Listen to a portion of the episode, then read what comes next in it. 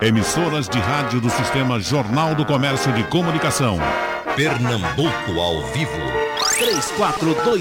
3421-3148. Rádio Jornal.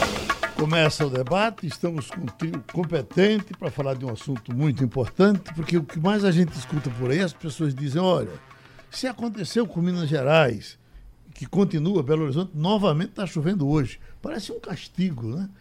Eh, Rio de Janeiro, com problemas. São Paulo, aparece muito aqui a, a, as imagens. Quando, quando virá a nossa chuva e quando ela vier, como é que nós estamos? O, o, o CREA, inclusive, está fazendo um trabalho. Eu não sei se já divulgou o trabalho, ou vai divulgar, ou vai oferecer às autoridades um trabalho tratando desse assunto. Por isso, está aqui o doutor Evandro Alencar, presidente do Conselho Regional de Engenharia e Agronomia, CREA. Vamos começar com o senhor, presidente. Bom dia, Geraldo Freire. Bom dia aos ouvintes aqui da Rádio Clube. É, Rádio Jornal, perdão. Como diria é, João Dentista, é tudo uma coisa é só. Tu... pois não, vamos. Muito bem. É, quero cumprimentar também aqui o, os nossos amigos aqui que estão também para bater papo conosco aqui, o Carlos Calado, professor Carlos Calado, que também é meu colega do Comitê Tecnológico Permanente, que nós uhum. criamos lá no CREA. Também eu tenho a satisfação de, de ter a participação dele também. Do Evandro Avelar, também esse importante engenheiro aqui do nosso estado, já tendo ocupado aí várias funções aí técnicas na, nas, em várias prefeituras e governo do estado. É, dizer, Geraldo, da satisfação do, do CREA Pernambuco estar aqui hoje falando sobre isso, porque esse é um tema realmente de, de grande importância e nós temos é, realmente muito que nos preocuparmos com isso. Mas quero também aproveitar esse momento inicial, Geraldo Freire, para lhe entregar é, o livro que é uma coletânea de parte da história do CREA Pernambuco, é, dos 83 anos do CREA Pernambuco, e também o livro da, de fundação da Academia Pernambucana de Engenharia, que também uhum. o Carlos Calado faz parte também, é membro, e eu também, de muito, forma muito lisonjeada, também sou parte. Tô vendo é, aqui são dois livros bonitos e bons de ler, né? Porque isso. Inclusive, trago o abraço do nosso presidente da academia, o professor Mário Antonino, né? uhum. e também um amigo nosso comum, é, Tarcisinho Calado. Ah, sim. então, é um prazer estar aqui hoje para a gente participar também desse importante debate. O CREA uh, teve uma atuação importante verificando barragens no Estado, não é isso? Apresentou sugestões, etc. E agora, com a, a preocupação do CREA no momento, é realmente com a possibilidade de chuvas aqui da cidade? Também, Geraldo. Olha, é, nós fizemos um trabalho, é, eu diria assim, com a participação de alguns engenheiros é, especialistas na, nas áreas de barragem, onde fizemos uma visita à barragem de Cerro Azul, né, no ano de 2018, quando estava é, vendo a, vocês Aquela... acabaram com os boatos. Justamente. Estavam, todo dia aparecia um. A partir da Era um verdadeiro oficial. pandemônio, né? Naquele momento, né? Era, uhum. é, Geraldo. E assim, justamente. E nós fomos lá e, e após essa visita foi feito um laudo não com base em informações, informações técnicas, porque não, não foi feita análise a, apurada, mas é, visualmente o, os engenheiros e especialistas que foram lá conosco tiveram a tranquilidade de dizer que a barragem não estava com aquele risco que estava se imaginando. Mas que dentro do projeto maior, que era de, da construção de cinco barragens, é, pra, para é, minorar ou evitar enchentes naquela região da Mata Sul, apenas a de Cerro Azul teria sido construída né, e uma estava, estaria com obra paralisada e três nem tinham sido iniciadas. Mas a própria barragem de Cerro Azul também foi detectado que ainda faltavam algumas ações e isso a gente, é, com esse laudo, com esse, com esse parecer, aliás, a gente é, mandou para o governo do estado e dizendo o que, o que tínhamos visto lá, o que tínhamos enxergado lá e o que entendíamos que era preciso ser tomado providências.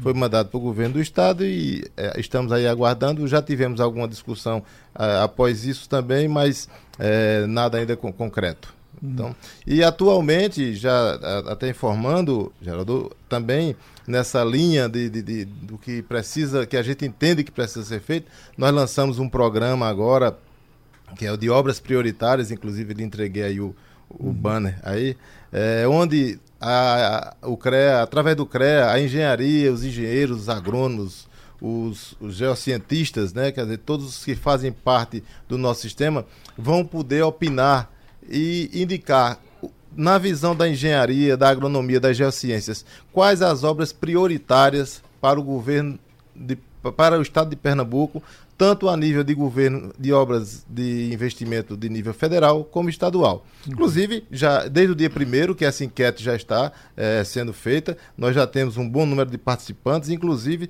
nós temos aqui, eu, me permita citar, dentro, vou citar as cinco mais é, votadas em nível estado e nível federal. A nível de estado, em primeiro lugar estão as, as quatro barragens que faltam ser construídas lá na Mata Sul. Em segundo lugar está a doutora do Agreste, a conclusão dela. Né? Em terceiro lugar, a conclusão da navegabilidade do rio Capibaribe. Em quarto lugar, duplicação da PS60 no trecho de Suape é, até a divisa de Alagoas. E em quinto lugar, segunda e terceira perimetrais, né, a conclusão dos segmentos faltantes, é, complementando a estrutura do sistema viário principal da região metropolitana do Recife. E em relação a investimentos em obras federais, em primeiro lugar está a conclusão da ferrovia transnordestina de Eliseu Martins a Suape, o trecho de Pernambuco. Né? Em segundo lugar, o arco metropolitano.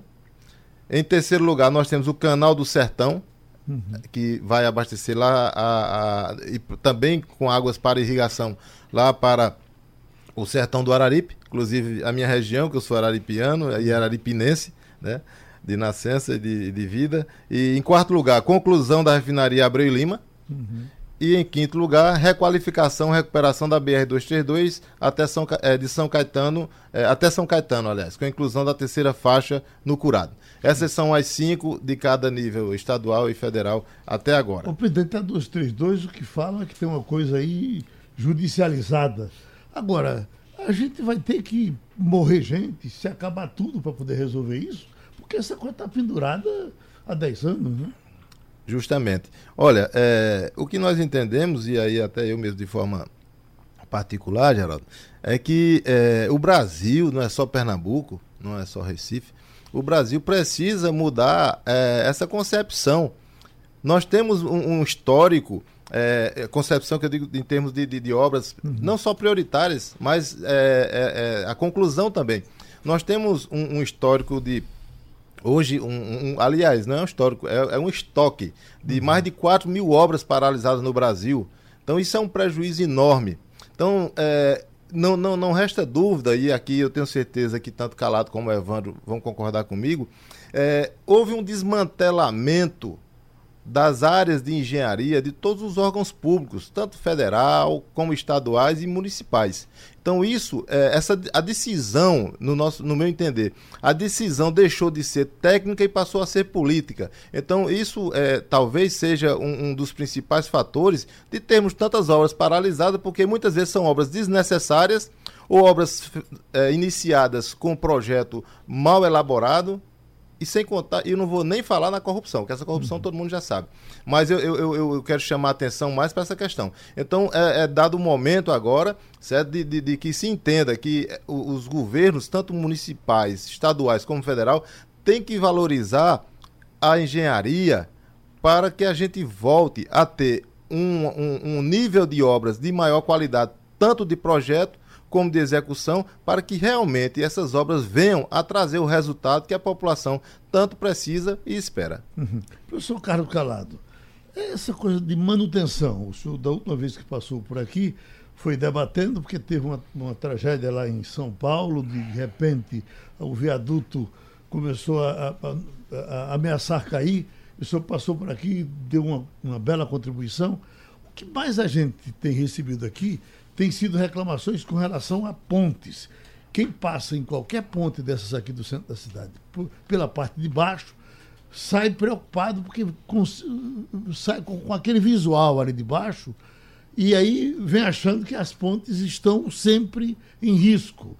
Bom, é, é dá para notar, um, um, leigo chega assim, olha para a ponte e diz, essa está correndo risco, na verdade, às vezes a gente se espanta e os senhores que são técnicos dizem, não, dá para segurar. Vamos em frente. Bom dia, Geraldo. Bom dia aos dois Evandros, Alencar e Avelar. Bom dia, senhores ouvintes, as pessoas que estão nos escutando aqui da Rádio Jornal. É, sim, Geraldo, sim.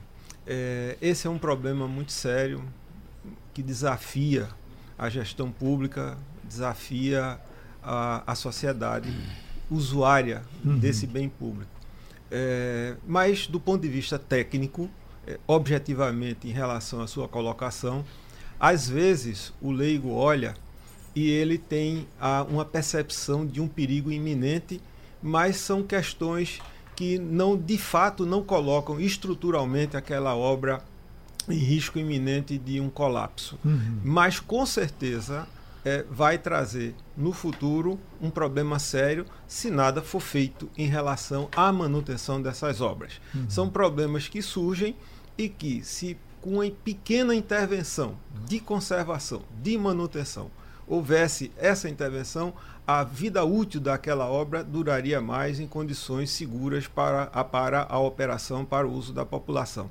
Em outras situações, às vezes, ela não dá sinais muito visíveis para um leigo, mas um especialista analisando verifica que de fato ela está apresentando problemas é, estruturais e que precisa ter uma intervenção muito mais forte. Então, seja de um jeito ou de outro, há necessidade daquilo que a gente chama as, as inspeções periódicas que começa com a simples visita, com um laudo técnico de levantamento, com fotografias, e a partir daí você vai aprofundando os estudos em função daquilo que aquele laudo inicial, aquela simples visita que é feita por uma pessoa habilitada e qualificada para aquilo, faz. Então, isso representa uma política pública, porque normalmente essas obras são obras públicas, não é? Ora estão no âmbito de um município, ora do Estado, ora da União. Então, e, e com isso a gente tem, de fato, uma condição melhor de segurança para as pessoas que se utilizam daquele bem público.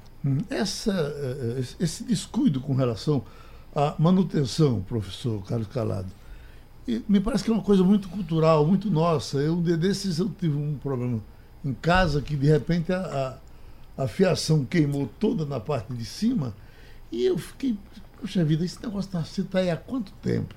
Aí, depois eu fui verificar uh, uh, e, e, tive a informação de que na nossa residência a, gente teve de dois em dois anos dar uma olhada na fiação, fazer manutenção, mas eu estou falando da minha casa que eu não tive cuidado.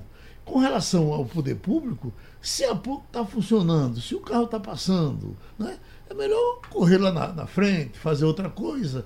Enfim, manutenção parece não ser prioridade realmente no Brasil. É só no Brasil ou o mundo é assim? Veja, é, isso não é só do Brasil.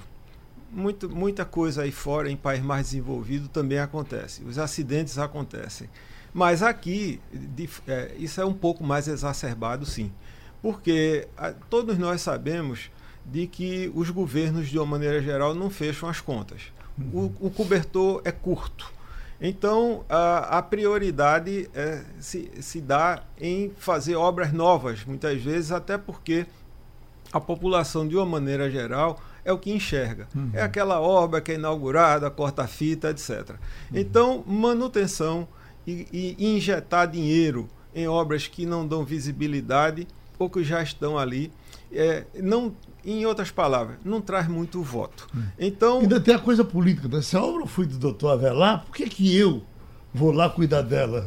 Ele saiu. Exatamente. Então, é, é, essa é uma questão é, muito importante que também precisa haver uma maior cobrança e uma maior conscientização das pessoas. Isso vale para quem sacode um, um, pedaço de papel no chão, é, isso vale para tudo. A questão de educação, de cultura, é, e que, em que é, quem decide é, o gasto do dinheiro público, é, que tem que dividir esse dinheiro, tem que tomar muito cuidado, porque existem corporações públicas e privadas que têm força de pressão e que leva o dinheiro e o que sobra é muito pouco para aquelas obras de interesse coletivo e que não há um grupo estruturado de pressão, seja público ou privado, que vá é, definir o, a, o, uso do orçamento público daquela quantidade de dinheiro que sobra para investimento. Uhum. Doutor Wanda a, a internet está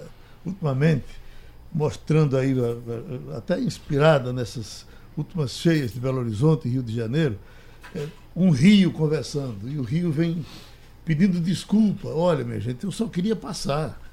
Me, eu fui tolhido aqui, fui tolhido ali, e de repente ele vem e o rio vem pegando todas as ruas.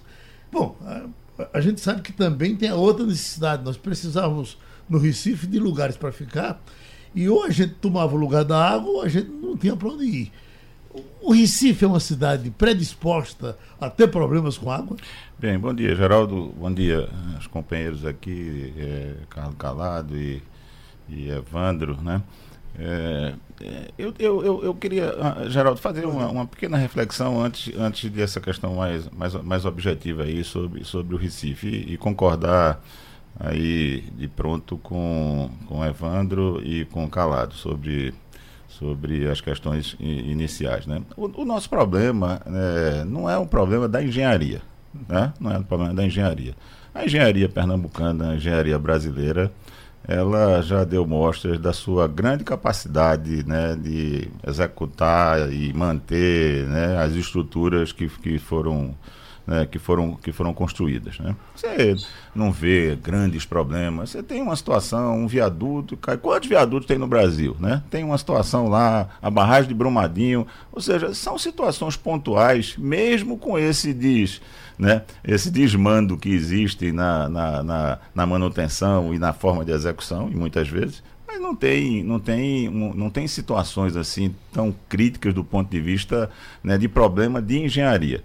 O problema, Geraldo, brasileiro, a gente já teve aí, acho que eu tive aqui a última vez né, conversando sobre isso, é de que o Estado brasileiro, né, o Estado brasileiro, a União, o Estado e os municípios, eles estão numa situação pré-falimentar. Pré-falimentar. Você olha o orçamento da União. O, o, o, não é o presidente da República atual, não. O cara apresenta o orçamento da União e diz o seguinte: meu orçamento é esse e o déficit é de trilhões. Como é que. Imagina na, na, sua casa, você faz a sua conta, né? Vamos fazer a previsão do ano. Aí só, olha, eu vou ganhar 10 e vou gastar 20. Como é que isso, isso fecha na sua casa? Não fecha. Então a união começa assim. Os estados, a maioria, a maioria, Pernambuco talvez seja uma ilha aí, com todas as dificuldades, né? Mas está navegando aí, mas você tem Rio Grande do Sul, Paraná, Goiás, uma fronteira agrícola daquela, né? Ou seja, não pagam as contas parcelando salário, não sei o quê. Então, quando você entra numa situação dessa, né, municípios, a capacidade de investimento dos municípios, Geraldo, é ridícula. Ridícula.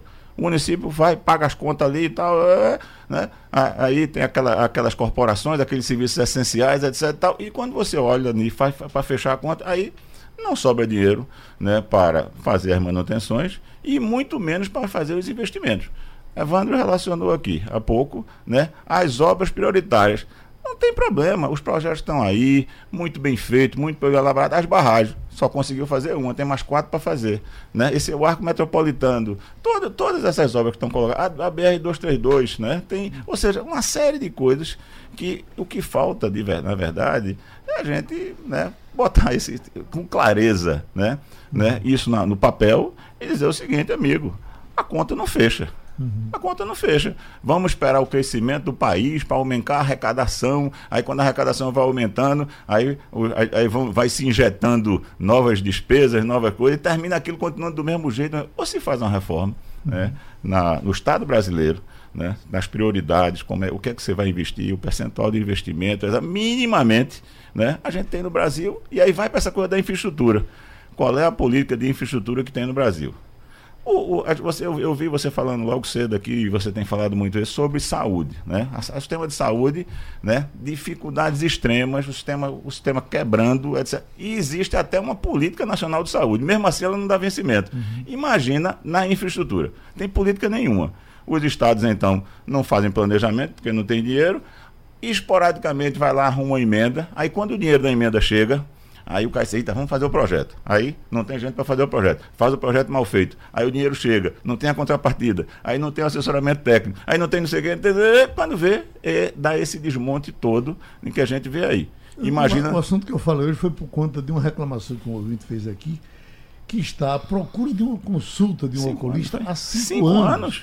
Assim, isso é uma tragédia individual tão grande quanto cair uma ponte. É? Então você vê, então isso acontece num setor uhum. que tem uma, uma relativa Exatamente. estruturação, tem um sistema único de saúde, tem recursos carimbados, tem um certo planejamento. Essa, e imagine na infraestrutura. Na infraestrutura não tem na infraestrutura é o sabor de uma, de uma pressão política, é, a sabor, é o sabor do caixa do, do, do Tesouro Federal que está que tá negativo, etc. Então, isso termina gerando essa, essa, esse desmando que acontece no Brasil inteiro. Você vê, são obras federais, estaduais e municipais que não têm nenhuma condição de ser planejada, tocada e executada. Então, agora, o senhor agora, nos lembra, quando abre um pouco a cabeça, você passa, por exemplo, na Alemanha, Estados Unidos, dificilmente você passa numa grande estrada que em algum momento alguém não esteja fazendo, fazendo a manutenção. Fazendo a manutenção. Exatamente. Uma exatamente. grande ponte que em algum lugar não tem alguém fazendo manutenção. Né? Exatamente. Né? Então,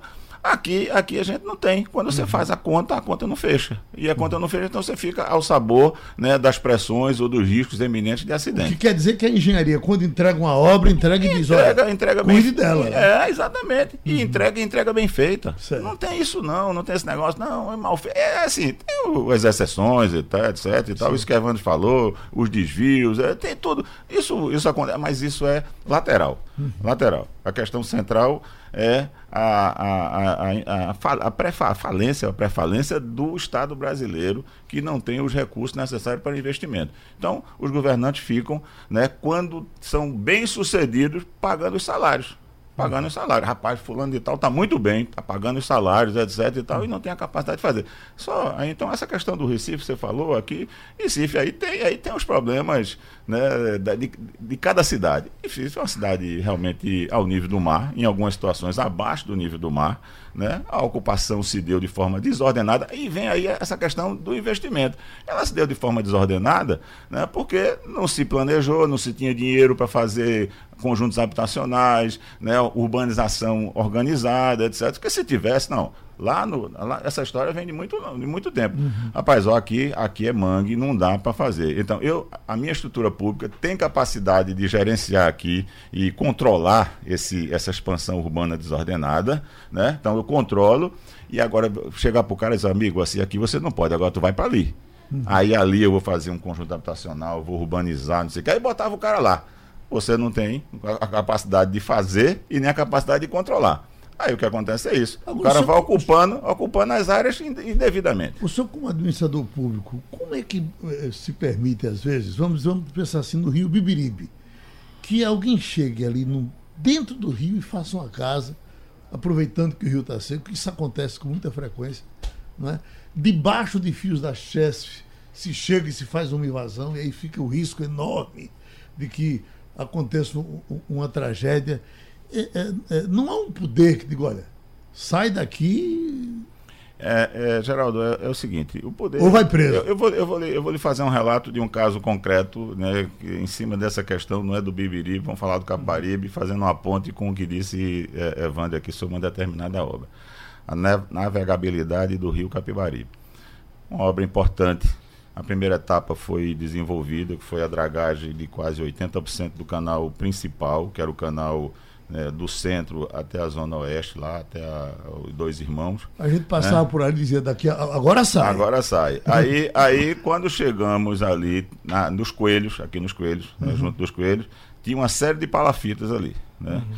que estavam articuladas com um programa né, de de Minha Casa Minha Vida, que deslocava, tirava aquelas famílias dali e levava para o conjunto habitacional. Aí o programa Minha Casa Minha Vida sofreu uma interrupção de, de, de, de investimento. Né? Aí não se fez os investimentos necessários para construir as habitações lá, para tirar aquelas pessoas. Porque você vai tirar aquela pessoa do poder público, e aí entra as questões sociais, entre as questões políticas, né? Aí o cara diz, eu vou tirar fulano de tal daqui, né? Você vai chamar o cara, o cara está lá na palafita, amigo, sai daí que eu vou dragar. Aí o cara disse, perfeito, doutor, eu, eu saio e tal, não sei o que, agora eu vou para onde? Uhum. Aí disse, não, tu vai para um apartamento ali que a gente vai construir. O apartamento não constrói. Não saiu, não saiu o dinheiro do programa, não sei o que, tá, tá. Aí não saiu, você não pode tirar. Você não pode tirar, tipo, bater do cara e tirar e dizer, ó, vai embora e vai pro meio da rua. Não pode. Aí a obra, aí a dragagem do terço final do, do, Caparibe, do, Bibiri, do Caparibe ficou interrompida, porque se você dragasse, as, as palafitas caíam tudo dentro d'água. Hum. Né? Então, pronto. Então, esse, esse é um caso típico de falta de recurso, de falta de, de, de, de, de vamos dizer assim, de de, de, perenidade né, na aplicação dos recursos para que as coisas vão, vão, se, vão se juntando, vão se concatenando, etc. Então ela, ela seja executada. Mas aqui no intervalo, os doutores Carlos Calado e Evandro Alencar estavam conversando, por exemplo, com relação ao que acontece hoje em Belo Horizonte. Me parece que eu ouvi dizer o que aconteceu em Belo Horizonte não aconteceria no Recife. Mas o que se diz lá é que tivemos chuva o tempo todo de 200 milímetros uma chuva nessa proporção, ela não cria problema em qualquer lugar do mundo, maior ou menor? O de Belo Horizonte é muito grande, né? É, cria sim, Geraldo, não tem a menor dúvida. Ah, uma, um, um, uma chuva muito forte em poucos curto espaço de tempo, ela tem um poder de destruição muito maior do que se aquela mesma chuva caísse de forma espaçada, tivesse uhum. um tempo maior. Quanto mais concentrada a chuva ela cai, mais destruição ela pode trazer. No caso de Belo Horizonte, é aquela topografia da cidade, a forma como houve o adensamento e a canalização daqueles cursos d'água é, é, é, foi dimensionado para uma situação de pluviometria, de chuva, né? Uhum. Para ficar mais claro. É, quando veio uma chuva bem maior do que a prevista, é, é como você tinha colocado, o rio está ali, é, quer passar. Uhum. Então ele vai buscar o espaço dele. Quando você tem aqui no Recife uma planície, a água ela vai, invade, mas ela não tem a força que a gente vê como em Belo Horizonte ou no Rio de Janeiro, como a gente viu. Eu acho que o ano passado houve, houve uma destruição muito forte ali daquela área de São Conrado, etc. São áreas onde você tem encostas muito íngremes e que a água desce, pega uma energia muito forte, uma velocidade e você viu agora em Belo Horizonte o rio fazendo uma cascata assim, com força para subir, né? fazendo um jato de água. Aqui no Recife ela se espraia, porque é uma planície. Então a, a gente aqui sofre mas não tem aquela, aquela força da água que arrasta carro, que leva as pessoas e que é capaz de, de ter esse poder de destruição. Mas não tenha dúvida, se uma chuva daquela cair aqui, principalmente coincidindo com a maré alta, que forma um paredão, tá certo? É, e a água não escoa. Tem que esperar a maré baixar para poder a água escoar. Uhum. Agora, eh, presidente Evandro Alencar, estamos falando das coisas do poder público, mas podemos falar também dos condomínios, né, dos nossos prédios onde nós moramos, onde é normal o, o, o, a, haver atraso no pagamento de, de, de, de, condomínio, porque quando o síndico chega e diz, olha, tanto para manutenção, às vezes porque não pode, às vezes até porque não querem pagar, há uma enorme dificuldade de se dar manutenção em prédios e é preciso que haja consciência de que isso é necessário. Né? Isso. Geraldo, eu costumo dizer que um dos grandes problemas no Brasil, em todas as áreas, é normalmente cultural. Uhum. Então, o, quando o síndico de um prédio ele acha que fazer a manutenção do prédio sai caro, muito mais caro é fazer a recuperação. Inclusive, nós temos uma lei aprovada aqui na Assembleia de Pernambuco, Legislativa de Pernambuco, desde 2006. Ela foi até alterada em 2007 e ela nunca foi regulamentada na sua totalidade. Inclusive, nós como CREA já, inclusive, propusemos e foi criada uma frente parlamentar da engenharia e da agronomia na Assembleia, e, mas veio o período de eleição tal, e agora a gente está retomando esse debate para ver se a gente consegue é, concluir esse processo e regulamentar essa lei, que é ela que vai dar o regramento de como terá que ser feito e é, com que periodicidade também é, as manutenções prediais. Porque o que, quando cai um prédio em algum lugar, não precisa ser aqui em Recife, qualquer lugar no Brasil ou no mundo, aí vem aquela enxurrada de, de, de perguntas e de questionamentos. Né? E aí a engenharia. Olha, a engenharia ela está aí pronta para contribuir para dar os resultados, dar, dar, dar, dar as respostas. Agora, a falta da engenharia é o grande problema.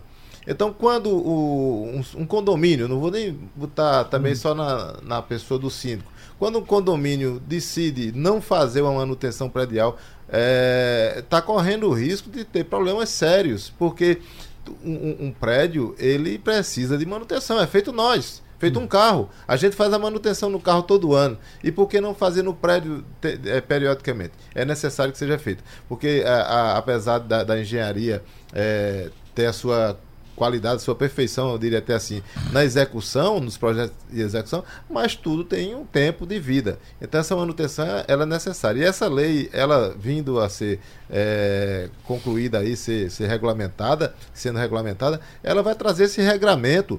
E aí sim a gente vai poder também cobrar. Porque às vezes a gente, como CREA, fica até. É, sem a possibilidade legal de, de fazer certas cobranças. A gente vai mais na linha da sugestão. Uhum. Mas a gente precisa desse, desse a, aparato jurídico aí, dessa lei, para que a gente possa também cobrar essas manutenções que são necessárias, não são importantes. Professor Carlos Calado, é, a questão do prédio caixão, que é tão condenado aqui no Recife, no, na nossa região metropolitana.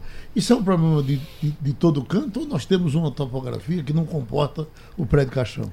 Não, é um problema realmente de um tipo de construção uhum. popular que tinha um custo menor e que foi feito uh, bastante, não é? é? e a engenharia uh, aceitou aquilo lá e no limite de até três pavimentos por conta do elevador. Então, uhum. se tivesse quatro pavimentos, teria que ter elevador, aí ficaria antieconômico. Esse foi o limitador. Mas é evidente que foram desenvolvidas normas específicas a partir inclusive desses acidentes que hoje não há nenhum problema técnico de se fazer prédios e de mais pavimentos até em alvenaria estrutural, mas a verdadeira alvenaria estrutural, ou seja, aquela que é projetada para suportar aquelas cargas. Uhum. Porque esses prédios caixão, como nós conhecemos, foi, é uma, uma alvenaria de vedação, de separação de ambientes, que funciona como alvenaria estrutural. Então, é, ela tem limitações e agravando uma situação que já existia, é, os ocupantes dos prédios muitas vezes fazem reformas. Uhum. É, eu tenho notícia de um conjunto habitacional que o primeiro prédio, ainda na construção, caiu porque um instalador uh, de, de, de, de, eletricidade uh, rasgou a alvenaria para embutir um conduíte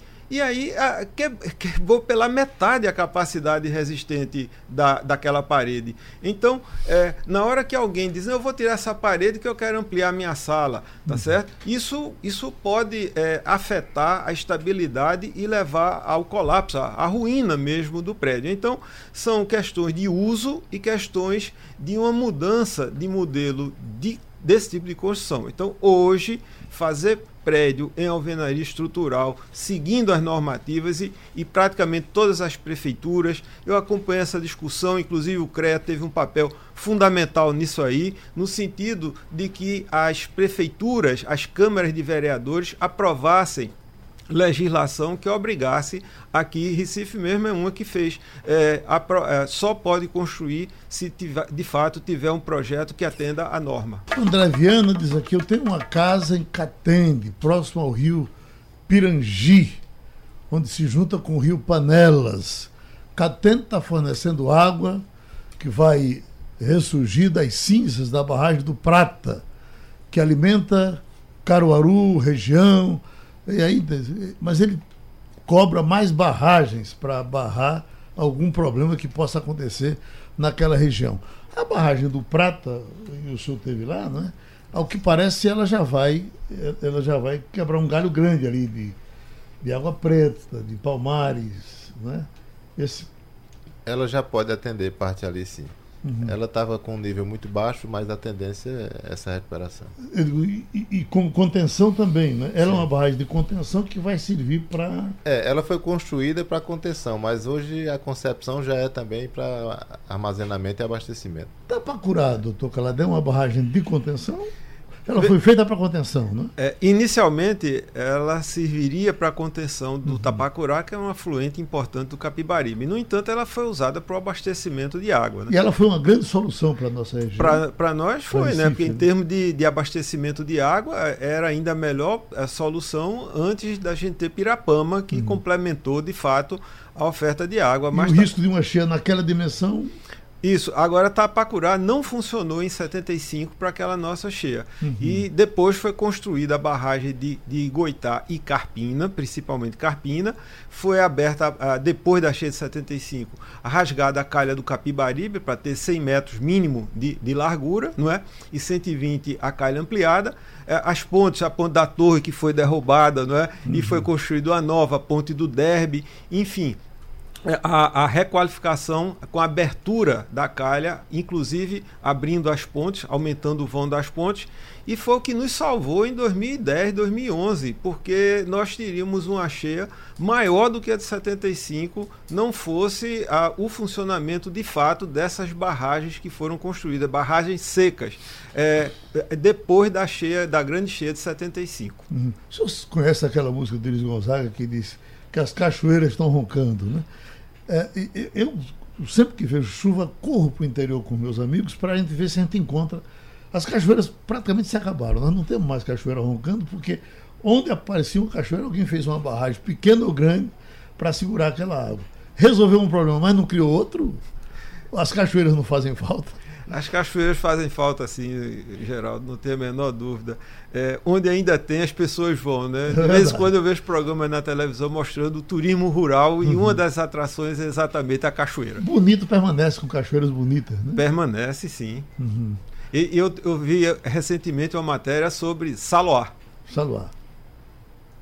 Não é isso? Então, eu não sei, tem, um, tem uma cachoeira bonita lá? Vi um parque aquático, enfim, Sim. eu vi. Uh, foi uma matéria que eu vi na televisão, uhum. mostrando a capacidade do turismo no Nordeste, né? Uhum. E mostrou no interior de Pernambuco. Uhum. Doutor Evandro, sempre que a gente discute essas coisas do, do Recife, das obras do Recife, aparece alguém que diz: não, o problema é que antigamente se fazia melhor. E há uma referência ao Recife antigo. O Recife Antigo não alaga, o Recife Antigo não cai prédio, o Recife Antigo é antigo, os prédios estão aí há, há, mais de 200 anos. O que, é que houve no Recife Antigo que a gente não pôde fazer fora do Recife Antigo? Primeiro, ele, ele é uma ilha, né? Então ele está cercado ali, né? Pelo Rio Bibiribe, pelo mar, etc e tal. Depois você vê que tem uma infraestrutura que foi feita, né? Você vê uhum. todo o Recife antigo, tem pavimentação, tem drenagem, tem esgoto, né? Então é, é meio que um modelo, né? Numa área reduzida, mas um modelo de como deve se fazer. Né? É uma coisa planejada, estruturada, etc. e tal, e todo cercado né, por, por elementos que dão vazão a, essa, a essa, a esse escoamento, a essa água. Uhum. Então, se a gente pudesse transformar esse modelo do Recife antigo, tivesse recurso, volta à história do recurso e tal, para que a gente pudesse fazer urbanizações de forma estruturada, nós poderíamos de fato reproduzir. Esse é um bom, um bom exemplo. O Recife Antigo teve capacidade né, de, de construção e de urbanização que organizou ali. Né? Você vê que não tem. As ruas são bem definidas, não tem invasão, né? não, tem, não tem barraca na rua. Né? Repito, tem a água, tem o esgoto, tem a drenagem. Então tudo aquilo funciona. É um, é um, bom, é um, bom, é um bom exemplo que nós não conseguimos reproduzir para a expansão da cidade. Aí vem o crescimento, aí vai empurrando você, você não consegue dar vencimento, não consegue tirar o cara e tal, e o poder público termina sendo complacente ali com a com a questão política, social, né, e vai deixando desorganizar. Mas bem lembrado, Geraldo, que é um assim é um bom exemplo que a gente deveria seguir aqui, está bem juntinho da gente, né? Doutor Calado, agora também não temos que bater palmas para os engenheiros que construíram esses prédios do Recife, aqui de Guararapes, porque eles estão abandonados quase todos há um bocado de tempo e a gente não vê ameaça de cair, né? É, Geraldo, é, não tem a menor dúvida. Eu, eu poderia explicar tecnicamente em função das normas que nós tínhamos e dos avanços, mas isso não há tempo e também uhum. eu, eu tenho quase que certeza que não seria interesse do, do público uma explicação tão detalhada e técnica. Eu, eu irei mais pela emoção do ponto de vista de dizer o que foi feito urbanisticamente com rasgar Guararapes e ter aquele padrão de prédio com altura definida, eu, eu nunca me esqueço, uh, eu creio que foi Caetano Veloso, quando veio receber o título de cidadão de, de, Pernambuco, ele fez referência, né, que o sonho dele, da, naquela época, na infância dele, que morava ali no recôncavo baiano, era conhecer o tal Recife, tá uhum. entendendo? Então, o Recife foi um marco, foi, um, foi uma década, é, é, naquela época do, do pós-guerra, é, foi uma, uma, época muito interessante da nossa cidade, sob todos os aspectos. Então, a Guararapes é um exemplo de boa construção, de bom partido urbanístico. Uh, isso que o Evandro estava dizendo. Saímos da ilha do Recife, pelo menos no bairro de Santo Antônio, naquela uhum. região, se conseguiu fazer copiar direitinho. Copiar né? direitinho. Então, uhum. o, o, quando eu passo no Recife, principalmente no carnaval, acompanhando os blocos não que eu seja carnavalesco, mas minha mulher é e eu acompanho ela. Então, aí eu fico triste, porque enquanto a orquestra tocando, eu fico olhando aqueles prédios todinho, Geraldo, e uhum. vendo o estado de abandono. E em qualquer lugar que você vai no mundo, quando você chega numa cidade, você quer ver o centro histórico da cidade, que é ali onde está a história. Ali conta como aquela cidade nasceu, um pouco, muito da cultura do, do povo. Então, você ir no, no, no centro do Recife e ver o patrimônio que nós temos. Esse patrimônio, apesar das Dantas Barreto que derrubou um bocado de coisa, inclusive a Igreja dos Martírios, mas está lá, muita coisa preservada, a Basílica da Penha e tanta coisa, o mercado de São José. Então a gente anda uh, pelo Recife e hoje dá, dá dó no coração. Uma vez eu levei um, um casal uh, paulista para conhecer o pátio de São Pedro no final de semana, tudo fechado, você não conseguia nem, nem entrar, tá entendendo? Então, houve o ciclo do, do, do, do bairro da, do, do pátio de São Pedro, houve o ciclo da da Rua do Bom Jesus com a ocupação. Então, a gente, a gente assim fica triste porque é, outras cidades copiaram. Ah, Antônio Carlos Magalhães é, na época governador da Bahia, disse que quando mostraram a ele o pátio de São Pedro, ele se inspirou para fazer a recuperação do Largo do Pelourinho, lá em Salvador, na Bahia. Uhum. Então, a gente dá o exemplo, mas a gente não mantém. Meus amigos, o tempo passou. Muito obrigado. Sugestão ou comentário sobre o programa que você acaba de ouvir, envie para o e-mail ouvinte@radiojornal.com.br ou para o endereço Rua do Lima 250, Santo Amaro, Recife, Pernambuco.